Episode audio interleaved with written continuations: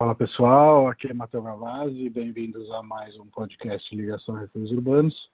Hoje a gente vai falar com o Rui sobre Artacho Jurado.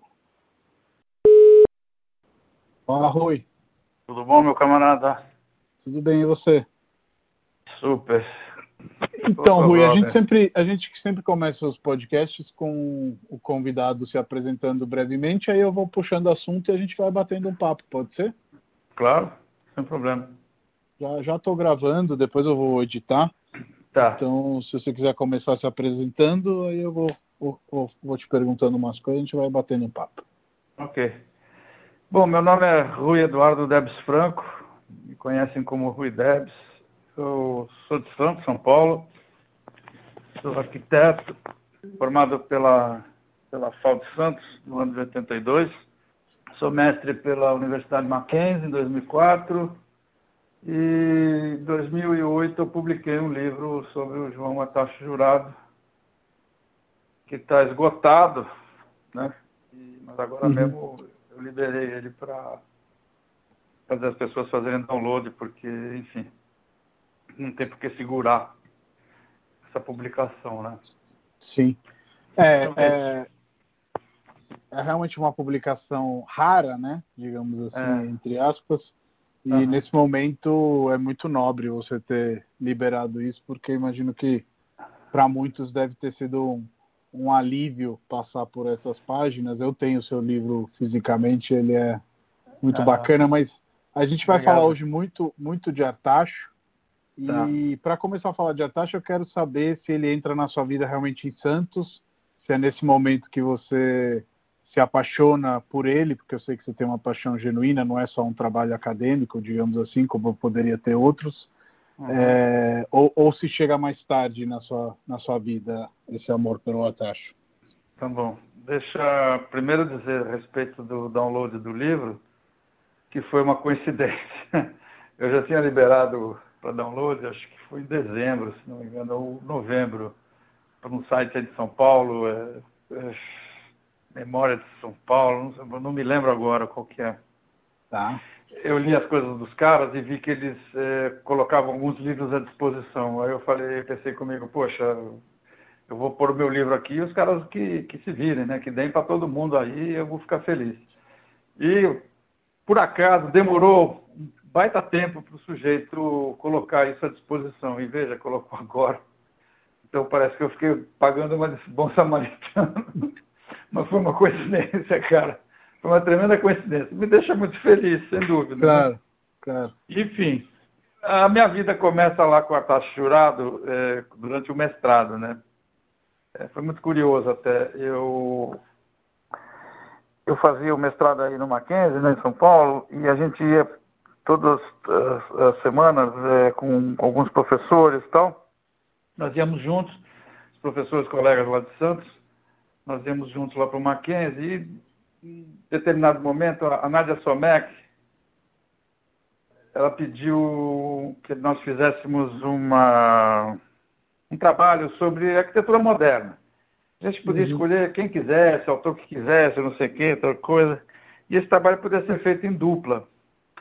E um desses professores que viajava comigo, o Davi, na volta falou assim, professor, vamos fazer uma dupla? Eu falei, vamos, vamos fazer a dupla. Isso no carro, na estrada, à noite. Aí ele disse assim, por que, que a gente não escolhe, então, o, o Artacho jurado? Eu falei, caramba, mas como assim, o Artacho jurado? Eu falei, é, pois é, nunca ninguém falou dele. Eu falei, não, eu tenho uma revista que fala dele. Então, legal, vamos, vamos começar a fazer alguma coisa tal. Eu falei, é, tá bom, e vamos em frente. Aí começamos a escrever, e nesse tempo eu trabalhava numa... começamos a escrever assim, começamos a prospectar, né? Eu trabalhava numa construtora, Guarujá, e a secretária um dia me liga e fala assim, olha, Rui, tem um maquetista aqui, ele quer falar com você. Era o maquetista ia fazer uma maquete eletrônica do prédio. Falei, tá bom. Uhum. Cheguei lá, comecei a entrar com o cara, comecei a conversar com ele, não sei o quê. Expliquei os detalhes, mostrei os desenhos, etc. E a reunião foi até muito rápida, assim, né? Aí no final ele pega e puxa um cartão e me dá. Aí está escrito lá, Marco Aurélio de Moraes Artacho. Aí eu peguei o cartão, olhei para a cara dele e falei assim, você conhece o João Atacho Jurado? Eu falei, esse cara foi meu tio. Cara, tô arrepiado até agora aqui. Eu falei, eu não acredito, o João está chorando, foi teu tio. Eu falei, é, pois é, foi meu tio. Aí eu expliquei para ele, nós estamos fazendo um trabalho assim, uma monografia sobre prédios modernos, então a gente resolveu falar do teu tio, só que a gente não tem nada. Nós temos quase nada. Você se incomoda de conversar comigo? Ele falou, não, de jeito nenhum. Então, como é que a gente faz? Falou, olha, faça como você quiser. Então tá, então vamos tomar uma cerveja. Ele falou, vamos. Aí eu convidei o Davi, o Davi é moçambicano, né? Um tremendo de um anarquista também. Por isso que ele escolheu o Artacho Jurado, eu acho. Aí a gente sentou, cara, e começamos a conversar sobre o Artacho. E o Marco sabia algumas coisas, mas não sabia tudo sobre o Artacho Jurado, tá certo? Bom, ou quase tudo.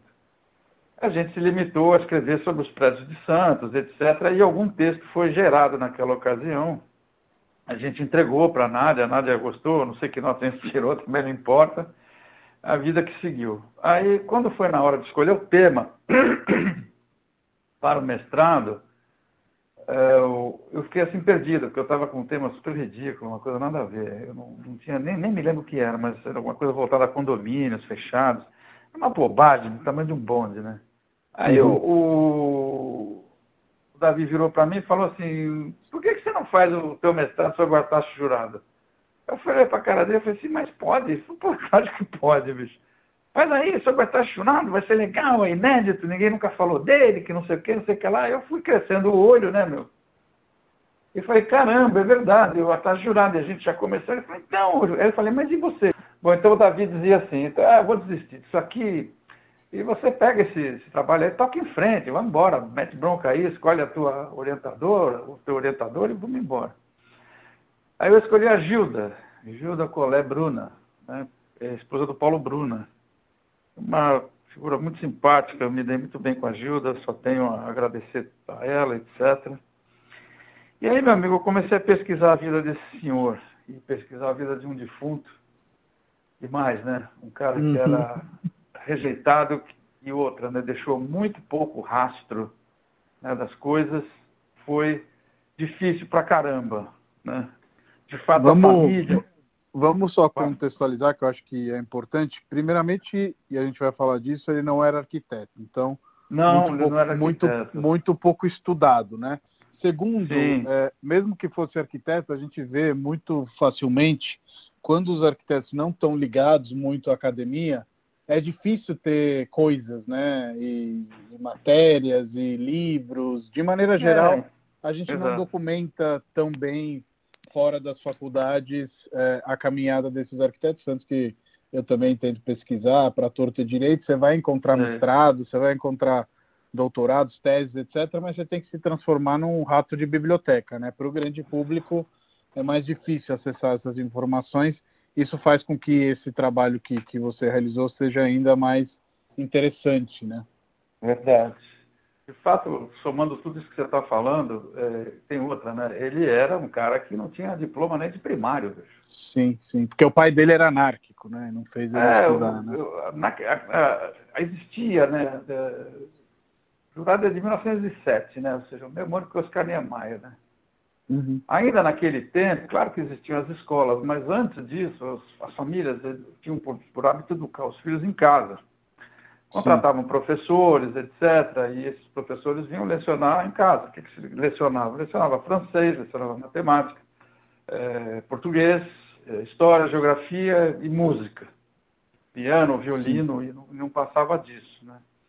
E eu acho que o pai dele tinha esse, esse foco, né? ou seja, de não é, educar os filhos em escola, mesmo porque a escola para ele era totalmente a negação do anarquismo. Né? Sim. Então você imagina que o jurado, como eu te disse, ele não, deixava, não deixou rastro, ou seja, deixou muito pouca coisa escrita, né? entrevista dele, sim, tinha uma entrevista num jornal, depois eu soube muito lá na frente, já com o livro publicado, que uma, umas estudantes de arquitetura da Belas Artes entrevistaram o, o Jurado, olha, para um trabalho delas, que foi em 1978, se não me engano, por aí, que é a Eva Blay, a Beatriz Blay, filha da Eva Blay. Então, cara, era difícil garimpar, sabe, cara? Era muito uhum. difícil garimpar essas coisas. Mas o que eu tive sorte foi que o, o, o João, o, desculpa, o Marco Aurélio me deu o endereço de um cara É, ele me deu o endereço de um cara, um tal de João Irineu Simonetti, que trabalhou 17 anos com o Artachurado, assim, lado a lado com ele.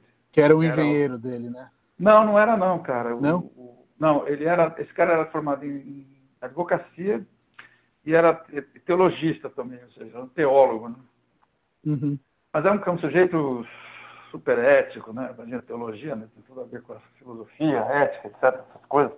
Um sujeito sensacional. E eu consegui achar esse cara, bicho, em Pariquera-Sul. Não sei se tu sabe onde é isso. Não. é litoral sul de São Paulo, quase divisa com o estado do Paraná. É uma ah. região muito, muito, pobre, etc. E eu consegui localizar o meu lá. Simonete. Simonete. E esse cara, bicho, é o cara que vai me dar o texto para o livro. Primeiro para a dissertação e depois para o livro, porque eu ainda estava na fase de pesquisa para a dissertação, entendeu? Sim. Foram Sim. três longas entrevistas com ele, três longas entrevistas. O Simonetti tem uma memória de elefante, é uma coisa absurda. Ele sabia metade quadrada de todos os prédios, quantos apartamentos tinha, quem comprou, quem deixou de comprar, de quem era o terreno. Que... Olha, é, eu me fartei. Entendeu? Eu me fartei em cima desse cara. E ele realmente foi a peça-chave para mim, né? Não excetuando Sim o Marco Aurélio, a família, etc., que me ajudaram bastante, sem dúvida uhum. nenhuma. Né? É, eu lembro dessa figura no livro, na leitura, quase sempre tem citações para o Simonetti, é, ele... por isso que me veio à cabeça que... É, e ele está no documentário lá, ele está no documentário que você aparece também, né? Sim, sim. Você conhece e, lá a figura. E, e, contando dessa figura do Artacho, né, eu acho que inicialmente ele se distingue numa exposição universal, né, como como desenhista, né? Desenhista industrial, que hoje seria o designer, né? Digamos não, assim. Não, não, não é uma exposição é, universal, mas talvez uma exposição industrial, feira, né? Uma feira industrial, isso, uma feira industrial, isso. Você fala universal, parece ganha, que foi a ganha uma, é, é, é, é uma projeção absurda. Sim, sim. Exato, ele, ele começa por aí. E daí que nasce a, a paixão dele pelo desenho arquitetônico, né?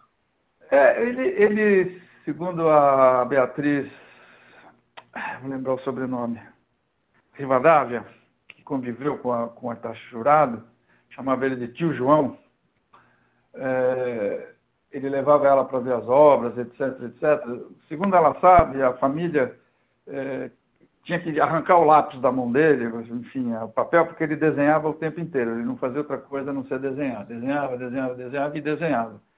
Então, ele, ao que se sabe, que fez um curso de perspectiva, mas ele tinha muita, muita noção de espaço. Né?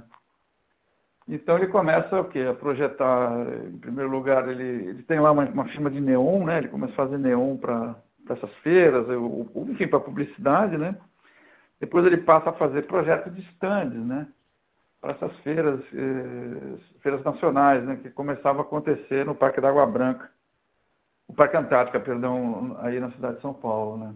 E aí ele começa vendendo esses estantes e depois ele vai progredindo muito depressa, porque ele chega a ser, inclusive, comissário de uma dessas feiras, né? ele se aproxima de ninguém menos que o Roberto Simonsen. Né? Uhum. E o Simonsen acaba, acho que, se, se agraçando com ele, né? achando ele realmente uma figura assim, simpática, etc., extrovertida e tudo mais, e ele começa a dar as coisas para o jurado fazer. Né? Então o jurado vira comissário de feira. Então o jurado começa a projetar o espaço da feira, não só os estandes, não só mais alguns estandes, mas também o espaço da feira, o arruamento, etc. Uhum. Toda a parte, vamos dizer assim, se é que dá para falar, a parte urbana dessas feiras. Né? Sim. E ele vai, cara. E quando ele termina isso, ele, essas feiras terminam em 40, 42, por ele estar tá terminando isso daí, ele já está construindo. Então a escola dele foram as feiras de mostras, né? No Parque, e, no parque e, Inicialmente ele, ele vai por passos, né? Não sei se você concorda com essa visão, mas ele vai se afirmando é, como construtor. Então, inicialmente, a Monções, né, que foi a empresa dele, começa a fazer a primeira é a Bandeirantes. E depois a Monções, né? Depois vai virar Monções. Isso, e, e Bandeirantes. Eles começam a fazer casas, né? Isso, eles vão fazer casinhas, que é o que todo construtor vai, vai começar a fazer, né? O cara não vai partir para um prédio porque ele não vai arriscar tanto, assim, entendeu? que, que ele vai fazer? Ele vai fazer casas. Então ele vai arrematar lotes, né? Ele vai fazer casas. Mas a primeira grande obra dele, que é a primeira grande eh, projeção, né, obra de projeção dele, são aquelas casas em Cidade de Monções, né? depois em Cidade de Monções. Né? Ali realmente ele vai mostrar toda a criatividade dele, né? porque ele tinha que construir lá 300 e poucas casas, e aquilo requeria um tempo né? muito curto. E o que, que ele faz? Né? Ele cria uma, uma, uma forma de industrializar essa construção. É muito bacana, isso está bem detalhado no livro.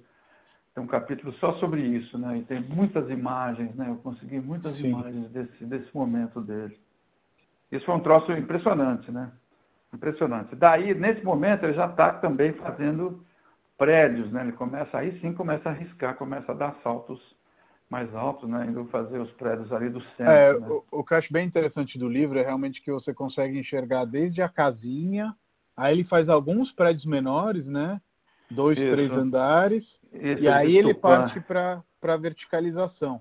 Mas é, se você for perceber, Matheus, é, não é assim, eu, eu, eu, faço o prédio, eu faço a casa, espero a casa ficar pronta, aí depois agora eu vou fazer o prédio, o predinho, depois eu faço o predinho, aí eu agora vou fazer os prédios. Não, essas coisas são concomitantes, entendeu? Tudo isso ia uhum. acontecendo.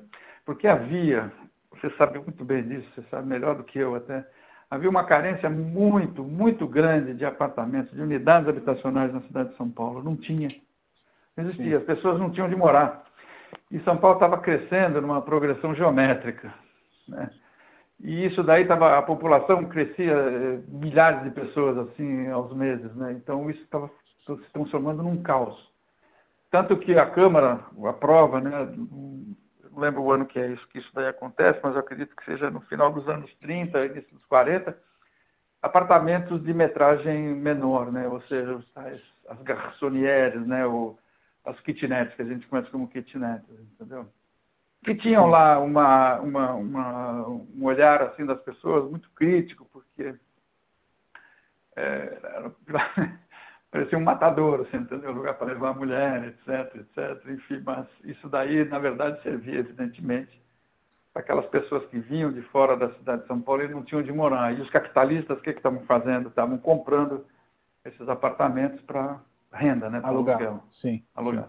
Então, o, o, grande ícone, né, o grande exemplo de, desse, desse momento vai ser o edifício Planalto, né? perdão, o uhum. edifício Viadutos.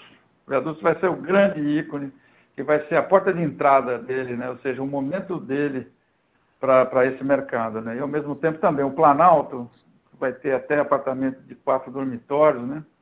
mas vai Sim. ter apartamento de kitnet também. Né? Então, Antes então, ele está muito chegar... atento. Né? Sim, está muito atento ao mercado.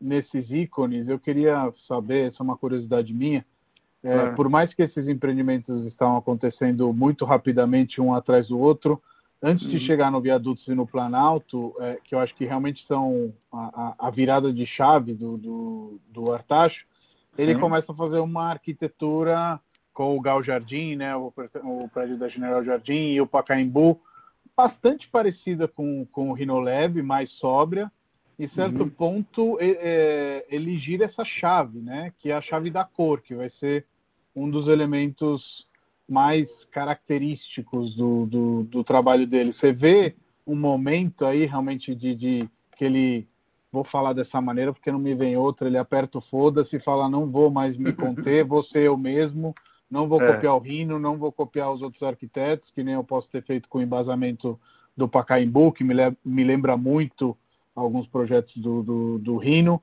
e ele é. realmente estabelece uma, uma linguagem própria. É, eu, eu acho que eu, eu me arrisco dizer o seguinte, ele precisava, ele precisava de uma referência, hum. né? E a referência dele foi a arquitetura moderna, não, não tenho a menor dúvida disso. Entretanto, ele não tinha, vamos dizer assim, é, filtro para fazer assim, eu vou Agora, eu, caramba, eu preciso equilibrar isso aqui de uma certa forma, é, é, a forma e a função, etc. Eu preciso equilibrar essas, essas coisas, essas cores, etc.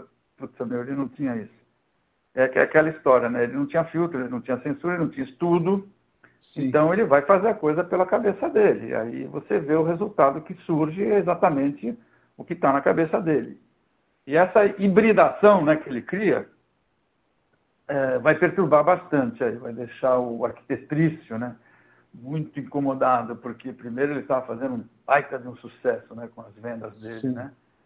E Sim. começa a comprar terreno para todo lado, os prédios começam a sair, a torta e a direita, né? Enfim.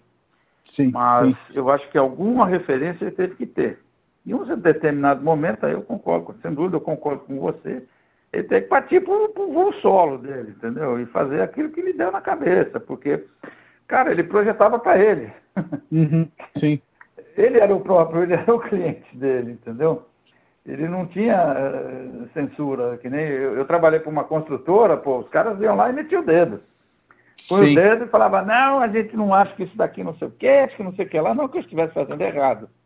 Uhum. Mas os caras tinham que pôr o dedo por quê?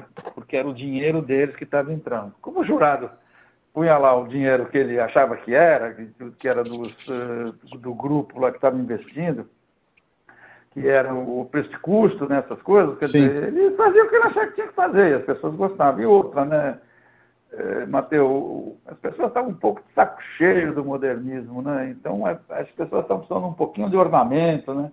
E Foi uma brisa, né? Pô, Acho que sim, viu, cara? Sim. Foi uma brisa, né? Embora o, o, como é que se diz, o Cristiano, né, o Stockler das Neves, né? Que era um cara uhum. que, que, odiava o modernismo, você não podia ouvir falando modernismo, né? Ele sim. se aproxima do Artaxo Jurado justamente por causa dos ornamentos que o Artaxo Jurado punha nos prédios dele, mas mesmo assim ele achava que o, era um pouquinho, isso ainda está um pouco moderno demais para o meu gosto. Sim. Enfim.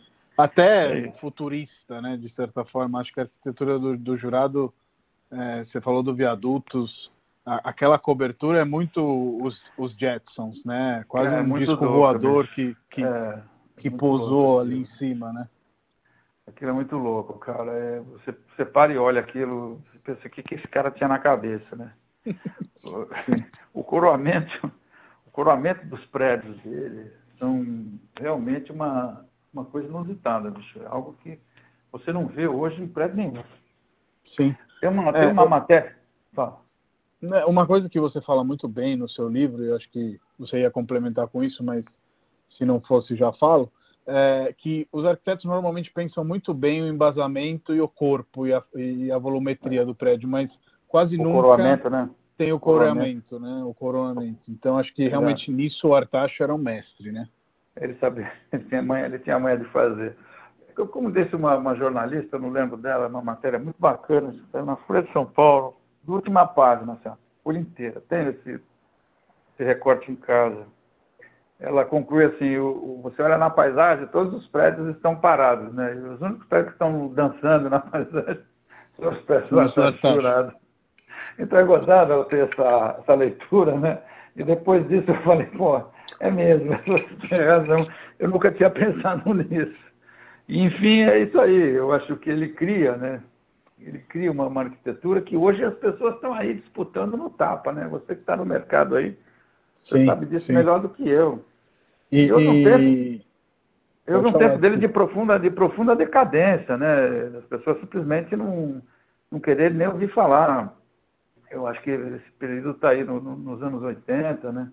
eu acho que ele começa a ter uma retomada em 90, 96 até. Eu, sim, eu lembro bem de uma, de uma matéria que sai na, na, na AEU, eu tenho essa revista também, acho que muitos de nós temos, né? E foi a primeira vez, foi a primeira vez que eu li sobre a taxa jurada, assim. Nossa, que nome, né? O nome já é esquisito, né? João Artacho Jurado. Né? Foi a uhum. primeira vez que eu li alguma coisa a respeito dele, né? E tem um, texto lá do Tepperman. E o cara que escreveu o texto todo, o nome Marcelo, se não me engano, eu tentei contato com ele, consegui, e ele disse para mim assim, olha, eu escrevi aquele, aquele, esse artigo aí da, da e não, não guardei nada, eu não, eu não tenho nada, eu não, não posso te ajudar de maneira nenhuma. Eu falei, tá bom, então ficamos por aí mesmo, deixa para lá. Mas o, inclusive o Sérgio Tepperman é, chama ele de Gaudília Rabaldi, né? Dá uma bela de uma esculhambada nele. Hum. Eu, eu, e é o primeiro cara que eu entrevisto. Para dissertação, é o, eu vou lá entrevistar o Tepperman, né? E aí ele pede desculpas, tal, pediu desculpas para mim, olha, Se ele tiver contato com a família, você peça desculpas, eu não queria ter dito aquilo. Meio arrependido. Depois que tudo passou, né? Baixou a poeira, né? Vinha todo mundo no embalo do, do Eduardo Corona, né? O professor Eduardo Corona. Que metia o pau nele, né? Que odiava, tá chorando, não podia ouvir falar. Eu acho que toda essa arquitetura do centro, inclusive o próprio Copan, começa a se reerguer nesses anos 90 mesmo. Por muito tempo fica esquecida, mas como toda boa arquitetura, no final ela sempre ela se resiste, né? reinventa. Né? É. Ela, o, o, uma coisa que você falou, e que eu acho que é interessante falar, é que realmente o Artacho construía para ele, literalmente, né? Ele morou em vários prédios. Você quer comentar um pouco sobre isso? Claro, sem dúvida. A, a construtora, né, a, a Monções, vamos falar da Monções que é mais, é mais próxima, né, onde ele realiza os melhores trabalhos. Uhum. A construtora era, um, era o brinquedo dele e do irmão, dele e do Aurélio. Eram os dois que, que tocavam aquilo lá. O Aurélio prospectando né, e comprando, é, apontando os terrenos, né, os terrenos ideais, etc. E o jurado fazendo os projetos. Né. E sim, ele, ele chegou a morar, em primeiro lugar, ele vai morar no Cinderela, perdão, no Piauí, ele mora no Piauí, que é o primeiro, né? inclusive a sim. filha dele casa no Piauí, a festa de casamento dela é no Salão do Piauí, que é no, no térreo, né? E foi uma festa magnífica, né? E, curiosamente, o, me contam o, que o Marco Aurélio ficava lá de cima, jogando gelo nas pessoas na rua, quer dizer, puta, num, num esculhambado, um anarquista, jogando gelo nas pessoas que passavam na rua. Ele era moleque, né? Uhum. E daí depois ele vai morar no Cinderela.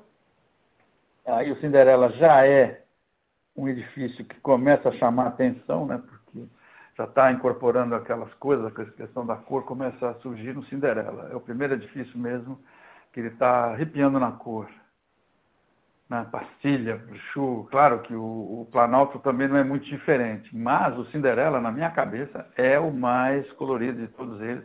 É o que vai puxar esse cordão, né? Desse, dessa arquitetura de cor que ele faz, né? Esse abuso uhum. de cor que ele vai fazer. Ele mora no Cinderela, depois ele, ele, ele ainda compra um apartamento. Compra não, ele, ele reserva para ele um apartamento em Santos. Deixa eu abrir um, um, um um parêntese sobre o Cinderela antes da gente ir para Santos, que eu acho interessante tá. falar. Eu acho que tá. no Cinderela, primeiro que tem uma história, você confirme ou desconfirme, que ele foi um dos lançamentos mais difíceis do, do Artacho é, acertar, digamos assim. Ele não vende bem de cara, como aconteceu com o Viadutos e, e o Planalto. E um outro detalhe que eu acho que é muito característico da arquitetura do Artacho é, é, é, a cenografia, né? Eu trabalho com imóveis, adoro observar é, prédios e quase sempre você, também arquiteto, deve fazer essa brincadeira. Você olhando um prédio de fora, você fala, ah, sala, dois quartos, dois Isso. apartamentos por andar, não sei o quê. O ah, Cinderela, ele, ele, ele te, te confunde, você vai achar que é um por andar, e na verdade não, né? Uhum, exato, porque ele fazia aquela, aquela varanda contínua, né? Uhum, de fato, ele fazia aquilo que a, tem uma sobrinha neta dele que falava, gravou até um, fez um trabalho, chamou de arquitetura cênica. Ela, ela é jornalista, ela fez esse trabalho junto com um sujeito, estou esquecendo o sobrenome dele, é Ricardo, era um jornalista também. Um trabalho muito interessante né, sobre isso daí. E esse fez um certo estardalhaço nos anos 90, quando ela lança esse, esse CD, eu lembro até da matéria na, na, no Jornal da Tarde, se não me engano. Veja você. E eu acabei com, enfim, ela que me deu as fotos todas do, do, da me emprestou tudo, etc, etc. E eu peguei esse CD para mim. De fato, o trabalho dela é muito bacana, muito interessante. Agora você falou uma coisa que eu não sei, eu não sei te responder. Da dificuldade de vender o, o, o Cinderela, entendeu? Não sei, uhum. não sabia disso, não sabia disso. Talvez eu tenha uma informação diferente da minha. Eu, Mas... eu achei essa informação, eu, eu gosto de pesquisar no, nos artigos do sei, Estadão você... e da Folha, sabe? Você e é aí é muito você, danadinho. É, você falou uma informação que é muito difícil achar informações sobre ele, mas como ele era um grande marqueteiro, sobre os prédios dele, acha-se mais coisas, digamos assim. Ah, sim, sem dúvida nenhuma. O, o lançamento do, do, a propaganda do massiva, né, que ele faz em cima do o, do Cinderela é um estardalhaço, né? Uhum, e o Cinderela, sim. você pega aí a década de 50, o, o cinema norte-americano a mil, né? Os caras tinham acabado de vencer a Segunda Guerra, eles estão vendendo tudo para o mundo, tudo, tudo, tudo. Padrão, acabou o padrão livre, agora é padrão dólar. Quer dizer, eles deram um nó na, na, eh, na economia, né? Então todo mundo estava olhando para os Estados Unidos, né? Aquela história, né? Tudo que é bom para os Estados Unidos é bom para o Brasil. E aí ele pega e lança uma, um prédio né, com, esse, é, com esse viés né, de, de Miami, etc. E, pá, e as pessoas olham para aquilo ali e falam, caramba, é tudo isso que eu quero na minha vida, que vai acabar coroando, evidentemente, no Bretanha, né? Pouco a gente pode Sim, falar nele também. Com certeza. E tá, ao mesmo tá, tempo. Tá na minha, nas minhas pautas, mas aí você estava indo para tá Santos e eu te interrompi. Né, então, aí ele, ele. Aí vamos para Santos quando ele está com o dois edifícios lá, que é o Parque Verde Mar, já, Parque Jardim, Jardim Parque, Parque Verde Mar, perdão, uhum. de Jardim, Parque Verde Mar e o edifício Enseada. lá na ponta da praia, né? O Enseada, é, diferentemente do Verde Mar, ele... Foge um pouco, né? Foge um pouco porque era para um outro público, né? Mas agora, uhum. voltando ao que você falou, você olha o, o Verde Mar de fora, você fala assim, nossa, é tremendo de um apartamento. Você vai lá, um monte de apartamento de um e dois dormitórios, não tem nada sim, além disso. Sim. Mas você olha a fachada, o que, que é? A fachada é limpa, a fachada o que, que é? A fachada contínua. Ué, não era isso que o Corbusier queria? Estrutura independente, planta livre, pilotis, terraço jardim, fachada contínua, era tudo isso que o, que o Corbusier falou? Pois é, o homem uhum. fazia. E fazia o quê? Intuitivamente, né? Sem nunca ter estudado. Sim. E vocês estão aí furando o olho dele. Ah, mas olha lá o que ele coloca de ornamento, né? Menos é mais, etc, etc. Não, para ele mais é menos, né? Sim. Então, ele ia nesse contraponto e as pessoas, claro, não gostavam. Aí misturava, né? Leão Marinho. Você fala, vende mata até hoje, tá aqueles dois leão marinho lá. Eu lembro, era criança, eu passava ali, meu pai falava assim, olha, aquele, aquele grande ali é o teu irmão e aquele pequeno é você, pronto. Isso para mim nunca mais sumiu da minha cabeça. Tá lá, os dois leão marinho, eu passo lá. Até hoje eu olho aquele leão marinho, eu lembro do meu pai mostrando aquilo pra gente nos anos 60. Sim. E, então é uma coisa kit, né? É uma coisa kit, é uma arquitetura kit, né? Que classificaram como kit, como com planta de, de, de perdão, eh, flores de plástico, peixes com, usando pullover, é, toda aquela coisa, está tudo dentro do, da arquitetura do Artaxo Jurado, quer dizer, um grande, de um, uma mistura, como fala o Samuel, é uma grande sopa, né? um, um grande caldo, aquilo tudo, né? Sim. Tudo junto, porque a cabeça dele não tinha censura, ele projetava para ele mesmo, e as coisas vinham né, da, da ponta do lápis dele e ele fazia. Pronto, vamos dizer o quê? Vamos dizer nada. E o cara vendeu, foi sucesso de venda, você vai falar o quê? Que o cara não presta? Se ele não vendesse, todo mundo, aquela história, né? Os cães ladram e a caravana passa. Ele lá fazendo as coisas dele, todo mundo gritando, sentando o malho nele, dando porrada no carro. Ah, porque ele é isso, porque ele é aquilo, porque ele está falindo, porque ele é, é, como é que se diz? Ele é o, o anticristo da arquitetura. Misturaram toda a questão do, do da falência, da, a pré-falência da, da, da Monções, né? Fazer era picareta, etc. Aí tá vendo? Faz essa, faz essa arquitetura, e o cara é um picareta, quer dizer, tá enganando todo mundo, que não sei o que, não sei o que lá. Cara, depois de tudo que baixou a poeira, ele foi fazer umas casinhas lá em São Bernardo e ainda conseguiu financiamento pela Caixa Econômica Federal nos anos 70. Quer dizer, cadê Sim. a picaretagem? Quer dizer, ele se livrou de tudo, ele não levou um processo. No seu, no seu livro, inclusive, está bem esclarecida essa parte, acho que é legal para quem está nos escutando falar, de como uhum. ele era um cara que treinava os corretores, que estava ali no plantão, que, aspas, fazia qualquer tipo de negócio, no sentido de que se o cara quisesse juntar plantas, né, que é hoje uma coisa muito comum no nosso mercado atual, mas que na época não era é. tanto, ele, ele juntava e, é, você e fazia, uma planta dinâmica, né? Fazia e acontecia e não sei se você concorda, mas acho que essa questão de vender por preço de custo e das parcelas meio que se, se, se equivalerem ao preço do aluguel, né? Ou enfim, estarem muito próximas disso, foi um pouco o cruz e delícia da falência que veio depois, devido ah, também à, hiper, hiperinflação e outros Sim. fatores, né? São vários fatores né, que, que contribuíram. Primeiro, assim, ele, comprava material, vamos aqui, agora eu tenho que comprar material para pôr nesse prédio aqui. Ah, mas o outro está precisando não sei o quê. Passa lá, pega 60 sacos de cimento lá, mas esse cara não vai usar lá, não, depois eu compro mais 60 sacos e reponho lá no outro, e assim ia. Então, aquilo virou uma uhum. tremenda uma confusão. Sim. Na parte de, de, organizacional da coisa, ele se perdeu muito. E isso vai fazendo o quê? Porra, escuta, eu faço preço de custo, mas eu preciso ter um administrador, né? Eu preciso, e quem é o administrador? Quem são os conselhos, né? Os, os próprios compradores montaram os seus conselhos. Aí os caras ficam vendo umas coisas que, pô, não está funcionando, isso daí não está dando certo, né? Aí tinha aquele negócio, ele ia lá, tirava fotografia, da, da olha, fiz aqui a, a parede para vocês, eu fiz o banheiro, tá vendo? A obra está andando, não sei o que lá, tirava foto, você quer virava as costas e falava assim, ó, pode jogar tudo no chão. Fazer tudo. Como é? Pode jogar tudo no chão, porque não é nada disso. Acabou, fazia isso. Quando o Bote e o Rubano, né, eles estavam no início de carreira, nos anos 60, eles pegaram ali o, o Tradições da Família Brasileira, né? Que era o primeiro uhum. chamava, chamava Maria Antônia, né? Dona Maria Antônia. Sim. Eles foram reformar, que aquele prédio ele acabou perdendo, ele não termina aquele prédio, né? Virou Sim. aquela fachada, que hoje foi reformado, eu nem sei como é que ficou.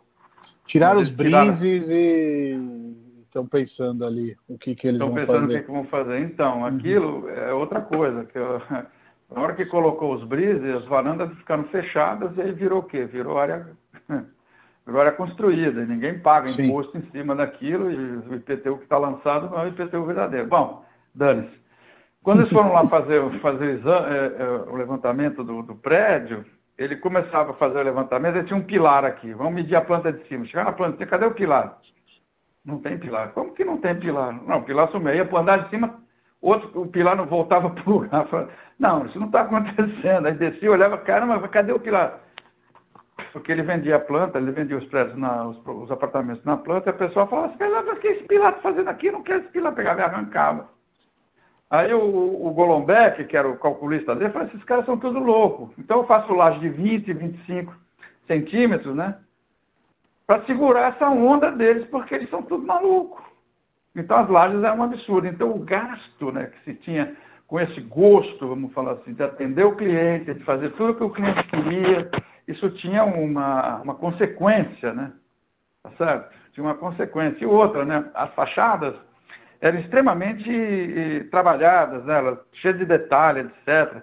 Ah, cara, os prédios dele demoravam oito anos, dez anos para sair, enquanto os outros construtores estavam fazendo o prédio em, em dois anos, construir, terminava e entregava um prédio, entendeu? Ou seja, fachada moderna, né? Não tinha nenhum. Então, isso, o que, que ia acontecer? Ia mexendo no preço de custo, etc, etc, e os caras, e aí vinha negócio de inflação, aí tinha que reajustar os valores, etc. Vixe, Aí a cobra, a cobra foi fumar. A cobra foi fumar. Tem muita, muita matéria no, no jornal. O Moreira foi atrás disso. Ele prospectou bastante coisa no jornal e achou milhares de, de, de assuntos, é, monções, é, ladrões, não sei o quê, chamando os caras de ladrão, assim mesmo.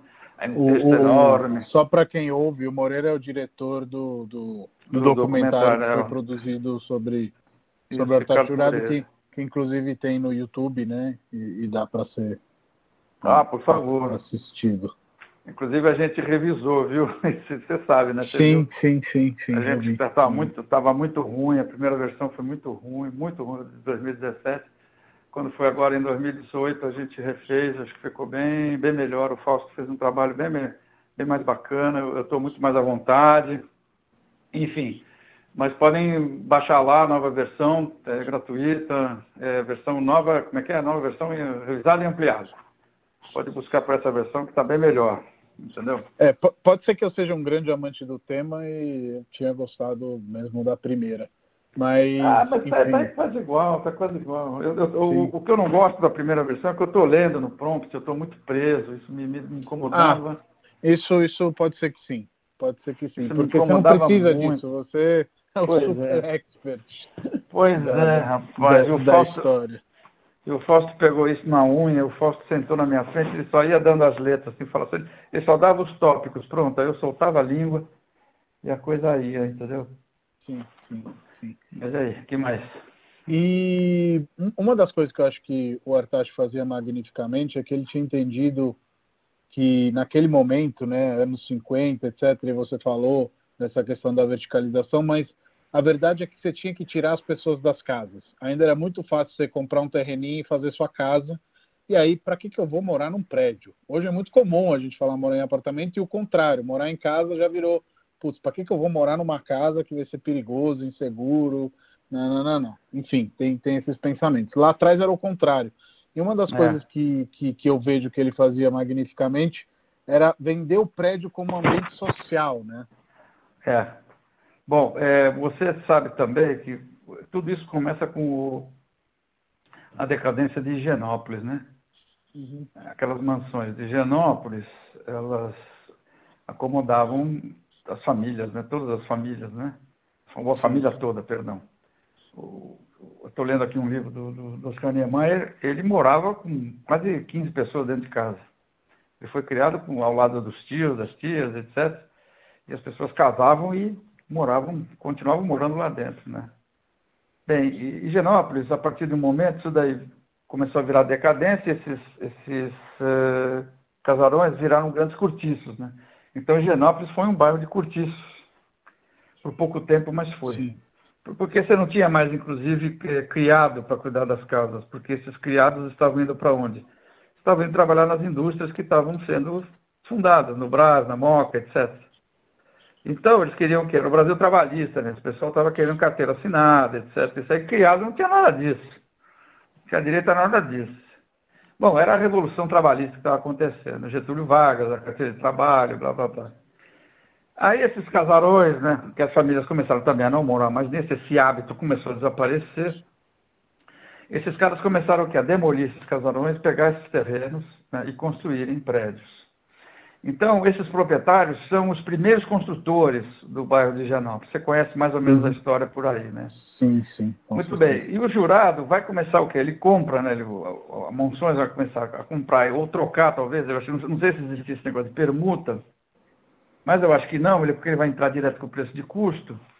E ele vai pagar o terreno, vai fazer os prédios e vai vender esses prédios, mas só que com aquele diferencial, ou seja, o prédio tem área comum. Não sei se você sabe, o Piauí tinha uma piscina. Sim, depois sim. cimentaram a piscina, subiram a piscina, ficava no canto do, do lote. Se cavar sim. hoje, ainda vai lá e acha a piscina, está lá. Você se entrar por baixo do subsolo, ainda vai olhar para cima, vai ver a piscina, o, o, fundo da piscina na garagem. Uhum. Uh, ele, ele começa a fazer esses prédios, né, esses grandes prédios, então ele vai ser um dos pioneiros, não morador, né, não ex-proprietário que vira construtor contratando arquiteto, né, foi o caso do Pilon, né, Jacques Pilon acabou começando a fazer uns prédios super bonitos ali em frente à, à Praça Buenos Aires, na esquina ali com a Angélica. Tem um prédio lindo dele, do Pilon, que se não me engano é um dos primeiros ali da, do bairro de Higienópolis. Santo André, né? Eu, eu, não me lembro, acho que sim, acho que Santo André. E, uhum. e esses, esses uh, ex-proprietários desses casarões são os primeiros investidores, são os primeiros construtores desses prédios. Porém, o Artaxurado vai fazer um diferencial, ele não vai usar o prédio todo, você entendeu? Com apartamentos. Ele não vai pôr apartamento no térreo, que ele vai colocar área de lazer. E essa é a grande novidade. As pessoas se encantam com isso. Sabe, tem salão de festa, tem sala de leitura, tem salão para criança, tem todas aquelas coisas que você sabe, que, que ele sim, coloca como sim. itens de lazer, né? Que não foi, ele não foi o, o, o, primeiro, mas as pessoas copiaram bastante ele, sabe? Uhum, sim. Você, depois eu me, eu me informo disso, né? Vou acabar descobrindo que ele não é o primeiro a fazer esse tipo de coisa, não. Mas ele está nessa onda e ele está entendendo isso. Ele está indo nessa contramão, ou seja, ele não está fazendo tudo de apartamento. Ele quer deixar a área livre para as pessoas. Aí ele coloca o quê? Aquele estilo dele do bem morar. Aí vai uhum. colocar cara, vai colocar nego de libré, com luva branca, com cap na cabeça, com galoneira no ombro, etc., botão dourado no peito, para abrir o quê? Abrir porta de elevador para você, cara. Sim, sim. Muito Hollywood, né? Que é uma palavra que, que acaba Pronto. aparecendo, até porque ele Pronto. chama até atores né, de fora para aparecer nos lançamentos. Ele tinha esse, é. essas sacadas, né? Pois é, o que, que acontece? O, quando ele, ele tinha uma, uma, agência de publicidade que eles, eles, contratam lá no período já do, do Bretan, então é 56, 57, eles têm uma agência de publicidade do lado deles, que quando o Bretan é lançado, os caras descobrem que o Roy Rogers está em São Paulo para a inauguração do Cine Marrocos, que tinha sido reformado, uma coisa assim. E ele está lá e, aí fazendo uma publicidade no cinema. Aí vão lá, catam. O, o Roy Rosa arranja o intérprete, traz junto o intérprete, o intérprete já estava lá com o cara, traz ele junto e levam ele para dentro do Bretanha. Só que isso já estava combinado. Aí tem um monte de moleques, no livro tem isso, tem um monte de moleque fantasiado de mini Roy Roger. Ele entra lá, cara, ele não entende absolutamente nada do que está acontecendo, entendeu? Mas o que? Tudo isso era publicidade. Tá? Aí está o Anselmo Duarte, que tinha um apartamento do Artachurado no, uh, no viaduto, e depois ele comprou um dentro do no Bretanha. E quem que vai frequentar esse apartamento? Ninguém menos que o Inácio de Loyola Brandão. Vai se juntar com ele, com o, o, o Anselmo, porque o, o, o, Inácio era ficcionado por cinema, era doido por cinema. Né? E eu conversei, tive oportunidade de, quer dizer, me considerar modestamente amigo. Eu sou amigo dele, mas ele não é meu amigo. O, conversar duas vezes com ele, pessoalmente, ele realmente é, é uma figura, né? ele é ótimo, assim. E ele falava para mim, pô, rapaz, eu, eu, era um cara muito feio, né? Quer dizer, continuo feio até hoje, muito tímido. Então eu tinha que arrumar mulher. E aquele apartamento que dançamos vivia, vivia cheio de mulher, rapaz, aquilo era uma loucura.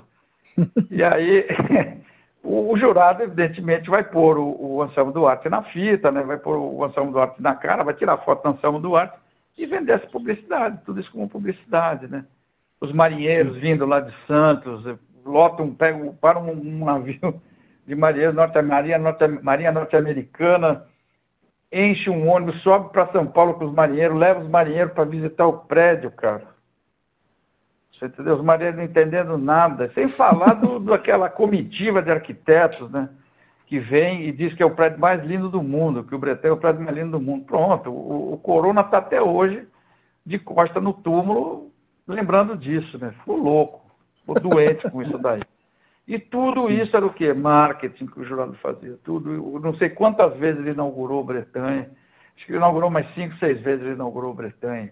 E com toda a pompa e circunstância que a coisa necessitava, né? E com piscina, né? Que era o Sim. primeiro prédio com piscina. E, e acho que é, é, é, legal falar disso, foi porque os prédios antigamente eles não tinham a grade, né? E, e, e, realmente quando aparece essa questão do, das inaugurações, eram chamadas é. para a cidade, né? Não era um chamado para o morador e para o proprietário só, chamava todo mundo, assim, virava é. um, um evento, né? É que tu é mais novo que eu. Eu não lembro nunca, quando era, quando era mulher, quando era criança, de ter que passar por portão para entrar no prédio para chamar um amigo, etc. E tal? A gente simplesmente entrava e acabou. E os prédios jurados não era diferente. Você ia andando, você ia entrando no prédio. Ou seja, os prédios eram uma continuação da cidade, né? Uhum, e os sim. prédios dele, o, por exemplo, o Bretanha, foi isso durante muito tempo. As pessoas sim. entravam e saíam e não tinha controle disso. Ligado? Onde o senhor vai, com quem o senhor vai falar, vou entregar uma pizza, ficar naquela gaiola. Não tinha isso. Inclusive em 82, sim. que é a notícia que eu tenho, ele foi consultado para fazer a, a grade né, do Bretanha. Não sei quem, alguém foi lá e lembrou dele, né? Que se ele não queria fazer a grade do Bretanha, ele que não, ele se recusou, mas ele menos por isso, menos pelo conceito, e mais pelo fato que ele já estava assim, com o saco cheio de tudo aquilo que tinha acontecido com ele, entendeu? Ele ficou realmente Sim. muito, muito chateado. E esse foi o grande problema, né? Porque a família jogou tudo fora. Jogou os desenhos todos fora, sumiram com tudo. Você, eu ainda pus, eu pus a mão em alguns desenhos dele, veja você no Centro Norrei, ali na, na Paulista, está tudo lá jogado dentro do armário, tudo amassado. Dá hum. pena de ver. O desenho feito à mão, cara, a lápis, você não acredita o esmero daqueles desenhos. Você fica de bobeira de ver. Você vê, eu, eu vi, juro por Deus, eu vi a torre do. É, o detalhe da, do, do, elemento vazado da torre do Cinderela. Eu vi desenhado, está lá desenhado a lápis isso daí. No, no papel vegetal se perdendo tudo. E eu falei para o síndico, poxa, você podia organizar isso. Ele falou, é, pois é, eu não tenho ninguém para fazer isso. É que eu pensei comigo, eu também não vou fazer isso, cara, eu não vou me meter isso. Não, desculpa, sabe? Quem, é, Mateus, quem sabe a gente corre atrás junto, se ainda, se ainda der para recuperar. Mas nessa questão do, do, Amanhã mesmo. Se vo... Vamos, vamos. Sim, mas é pela história. Mas amanhã mesmo, porque se você quiser, eu ligo para um amigo meu, que ele ficou meio síndico lá, participa do conselho, o Zé é tremendo amigo meu, puta, um irmão meu. E ele mora no Centro Norre, ele herdou dois apartamentos no Centro Norre. Esse, esse realmente deu sorte, viu? Ele herdou dois apartamentos, só isso, um do Eu, eu, outro. eu, assim. eu topo entrar nessa, nesse desafio, mas falando Aham. do Santa Norê, que eu acho que é um prédio que sai um pouco da linha do Artacho, porque, e aí eu acho que a gente volta de encontro àquilo que você estava falando, compra material aqui, faz ali, esses meros nos detalhes também eu acho que dificultava um pouco a rapidez da construção, né? O Sem Artacho eh, demorou Pecou. muito para construir Sim, os, os, Sim. os prédios dele e o- os moradores do Santo Honoré tiveram que terminar o prédio sozinho. É- Também, é, verdade que, que ele tinha que ser rosa e, e no final foi branco por uma questão de custos? não sei, inclusive ele nem é, ele não é nem rosa nem branco, né? Ele é aquele stuque, né? Uma massa, um stuque. Uhum, sim. Acabou. Não, tem nada, não tem nenhum elemento. Não, não, Eu- não se tem. Eu não tenho esse, esse. Isso que você está falando, eu não sei. Eu, eu, eu, uma- cap- eu- eu captei essa lenda com um morador lá do, do Santo Honoré que Um falou que aquele antigo, né? Que é um morador antigo, que é aquela que é aquele piso de pastilhas que é da varanda, que é rosa, tinha que Hum. entrar também na concepção do prédio e tudo mais, e que no final, por uma questão de, de custos, os, os que assumiram a obra, né? Porque meio que os proprietários É. formaram associações para Isso. terminar os prédios, é, decidiram por não embelezar. Não sei se foi só uma coisa econômica ou foi rixa também, já que o cara nos abandonou, vamos fazer do nosso jeito. Nunca vai dar para saber também a, a, a história real final. Você tem um, Verdadeira. É, você tem um porque prédio só se favorito? conhece. Eu? É, Se eu tenho um prédio favorito, o meu prédio favorito, sim. o dele, ah, o meu favorito é o Verde Mar. Verde Mar. Eu gosto muito do Verde Mar, cara. É muito bonito. É por causa também da localização lá de frente para o mar, etc. Sim, não, Mas olha, voltando rapidamente, eh, voltando Claro. rapidamente no centro, no centro no Rê, o, o que eu ouvi, o que eu li, é assim, as pessoas olham para o no Rê e dizem assim, nossa, ele, ele é uma mini Higienópolis. Olha que barato. Uhum. Porque vai, vai transportar o cara diretamente lá para o Cinderela, vai jogar ele dentro do Cinderela e do, do Piauí. Sim. Ele olha para aquele prédio, então, ele- se, se você olhar, é engraçado, né? Parece que eles, al- alguns prédios você consegue, assim, ó, nesse momento aqui, por exemplo, a taxa jurada, você, você olha o Bretanha e o, e o, e o Verde Mar, lá em Santos, eles são muito parecidos na cor, Uhum. eles são na- na- na- no rebuscamento lá da- do, do coroamento, eles são muito parecidos. Então você vai olhar, ah, se você fizer uma linha do tempo, assim, do taxa jurado, do- é, uma coisa que eu nunca fiz, mas seria bem interessante fazer, você vai conseguir traçar né, a cabeça dele, como é que ele pensava projeto, né? Naquele Sim. período. Mas eu, quando eu falo projeto, eu falo de fachada, porque de planta Sim, ele é meio sim. ruim, viu? O jurado é muito É. ruim de planta. Eu, eu- Ele eu não, sabia, trabalho, não sabia resolver, não. é, eu trabalho muito com, com os apartamentos do Artacho, como você falou, eles são procurados e tudo mais. E realmente fica claro que para ele era fazer o prédio e depois encaixa as plantas. Isso. Não tem um- uma concepção de planta Não. junto com o prédio. Isso é claro porque você vê que as plantas não são universais, não se adaptam é, aos novos tempos. Tem essa questão Não. que você muito bem falou que você acha que vai ter uma coluna e não acha coluna, acha uma viga invertida, acha não sei o quê. E Uma loucura. É, é uma loucura, assim. É, então, nesse sentido, realmente as plantas nem sempre são, são muito bem resolvidas e demandam aí sim um trabalho de um arquiteto foda em projeto para revirar É. de ponta cabeça e deixar atual, digamos assim, né? Porque, sei lá, nos anos 50 ter um banheiro era normal. E quase todos É. os apartamentos do jurado só tem um banheiro. É, mas hoje você ter só um banheiro para uma família morar já é mais complexo. Suicídio. É, Suicídio. exatamente. Suicídio. Já é, já- já é mais complexo. Isso, sem dúvida nenhuma. Agora, é, o que, que você pode esperar, por exemplo, de um cara cuja cultura dele era uma cultura reduzida? Tem jeito, tem que falar o, o que é verdade. Era uma cultura reduzida e que era extremamente vaidoso. Então ele só Uhum. vai pensar o prédio pelo lado de fora, Sim. entendeu? pelo lado de dentro ele vai resolver. Ele vai resolver uh, o térreo, lá, as áreas de lazer, etc., vai fazer um curamento maravilhoso. Pelo lado de fora ele é todo colorido, porque eu quero aparecer. Portanto, eu quero vender, então eu vou fazer todo colorido. Aliás, você me desculpa te interromper. O, Lúcio, o professor Lúcio Gomes Machado, ele trabalhou, acho que no Compresp ou no Condefat, eu não tenho certeza. E ele entrou em contato comigo sexta-feira.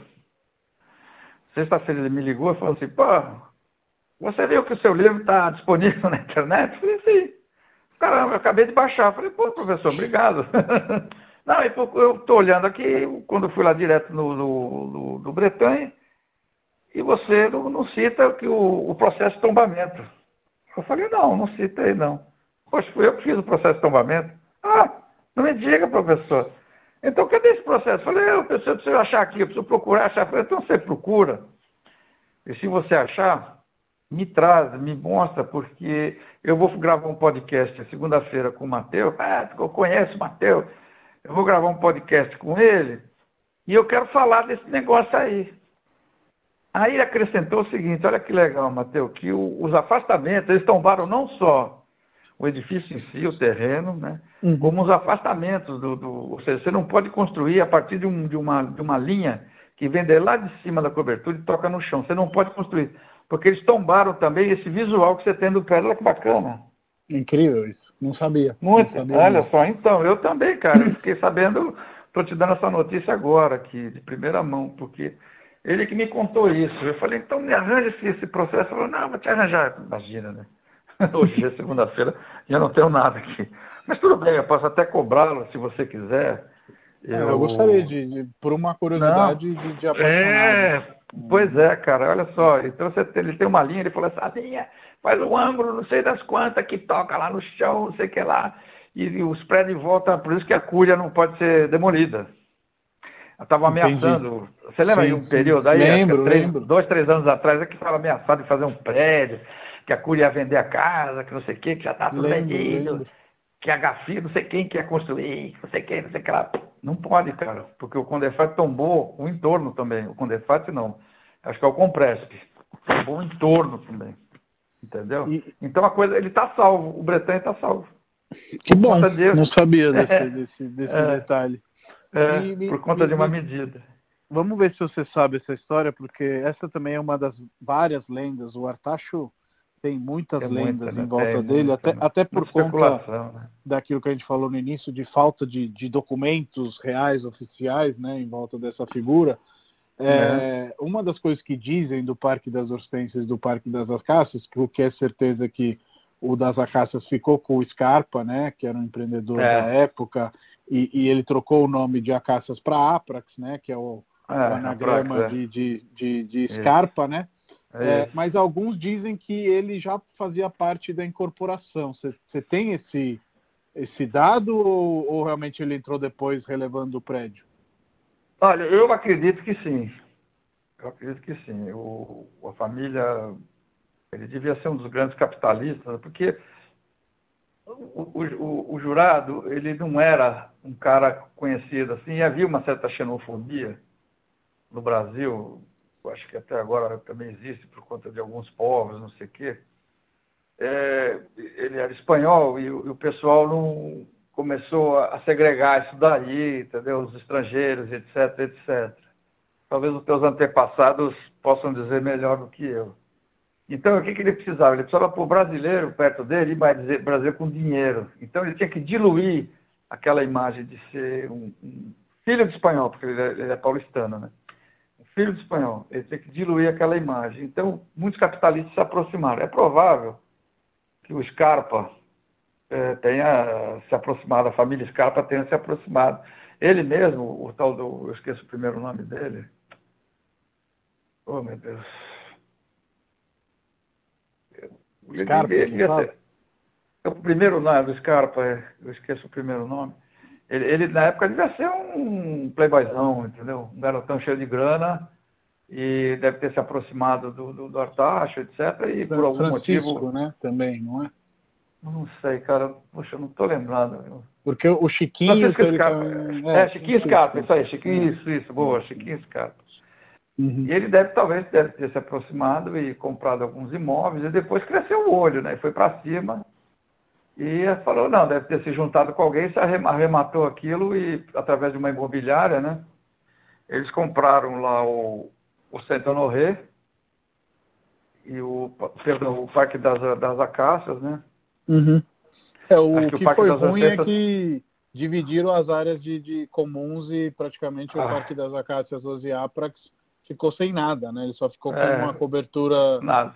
jardim que, porém, não, não, não chega aos pés do, do Bretagne. O Aprax é um mini Bretagne, né? Na, sim, na concepção, sim, olha, digamos assim. Sim, você olha a fachada você fala, meu Deus, é a mesma coisa. E talvez uhum. nas cores, né? E, e o, o, Parque das Hortênsias também, né? Nas cores. É tudo a mesma fornada, assim. Você vai olhar, Bretanha, Parque das Hortênsias, o, o, o Verde Mar lá em Santos e o Cinderela, que acho que é o primeiro, né? O proto, né? É o uhum. proto colorido dele, assim, o primeiro colorido, colorido dele, né? vai virar, quer dizer, essa fornada, esses quatro edifícios você identifica é, rapidamente, assim, como é, muito próximos, assim, uma arquitetura muito próxima, né? É uma Sim. sacanagem, porque o, a área de lazer do, do Parque das Hortênsias, que tinha até uma piscina, né? Você Sim, vê, tem. É, então, você vê que realmente ele estava pronto para atender aquele grande L, né? Um L, né? Aquele terrenão, assim, aquele L, né? Bonito, né? Sim. Queria ser, queria ser um deslumbramento, porque imagina, você entra pela, pela Angélica e sai na Higienópolis, quer dizer, puta, é um, é um passeio né, que você faria ali. Agora, existe um desnível muito grande entre um terreno e outro, isso é complicado, né? Eu até sugeri Total. lá a Suraya e o, e o Renato Testa, né? Uhum. Que eles jogassem, Meus jogassem um... também. Então, estão lá na Espanha os dois. Sim. Vai estar ruim lá para eles. Que eles jogassem o, o muro no chão, eu falo assim, pô, faz que nem o muro de Berlim, joga esse muro no chão aí, vocês se associam, aí os condomínios se associam, pô, começam a ser da área de lazer para o outro aí, você vê toda a parte também de lazer interno, né, que tinha biblioteca ali. E a ideia da transição, sala de né, televisão, entre, exatamente. Entre Angélica e, e olha só, também. Né? Olha só que legal, né, que, que transição interessante, né? Um espaço Total. interno, assim, você ligando duas avenidas por dentro de dois, dois edifícios, um condomínio só. É realmente uma coisa bacana, viu? Um deslumbramento daí. Assim. Não deu certo. Passaram o muro lá embaixo, perdeu vaga de garagem, foi uma confusão dos diabos, meu. Vixe, aquilo virou uma guerra na época, viu? Vixe, mas foi uma confusão. É. Assim, né? História da Eu acho que todo mundo teria a ganhar, com certeza, com a, o compartilhamento, até porque dividiria custos, teria essa ligação, seria uma coisa muito bacana, porque, querendo ou não, essa união não só ia dividir os custos, mas também é, é, a divisão desses dois prédios criou um, um, um projeto desconforme, né? Porque isso, o, isso. Os prédios realmente tinham que ter essa conformidade, esse jardim, e hoje praticamente, se a gente for considerar a arquitetura que o Artacho desejava, o Parque das Hortênsias ficou mais artachano, digamos assim, é. e o Aprax ficou um pouquinho mais, mais bege, né? Mais escar... mais, ficou mais escarpano. Ficou mais escarpano. Rui, queria te agradecer demais aí pelo que papo. isso, meu irmão. Tá chegando que isso. Em, em, em, uma hora aqui, que é a duração do, do podcast. E... Sempre que você quiser. Sempre que você foi, quiser.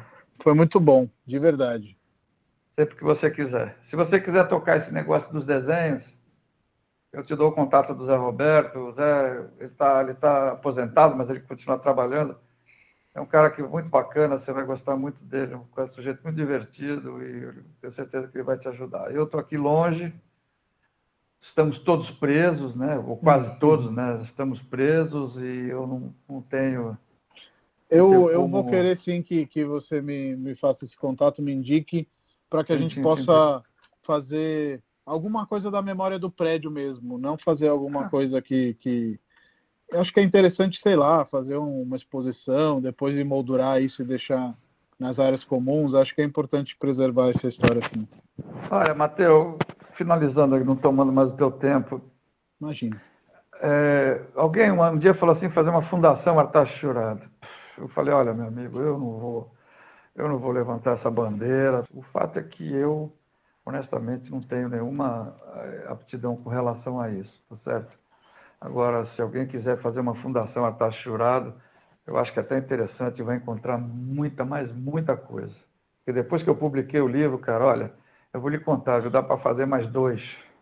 Com certeza, com certeza. Eu acho que está lançado o desafio para quem está ouvindo e eu também vou me sentir desafiado. Legal. Vambora, estou aí, tô aí para ser como consultor, vai. Fechado. Conselheiro do, do Conselho de Administração. Vambora. Tá bom. Valeu, Rui. Obrigadão. Casina, sempre que você quiser. Um grande abraço. Obrigado, Matheus. Até qualquer hora. Tchau, queridão.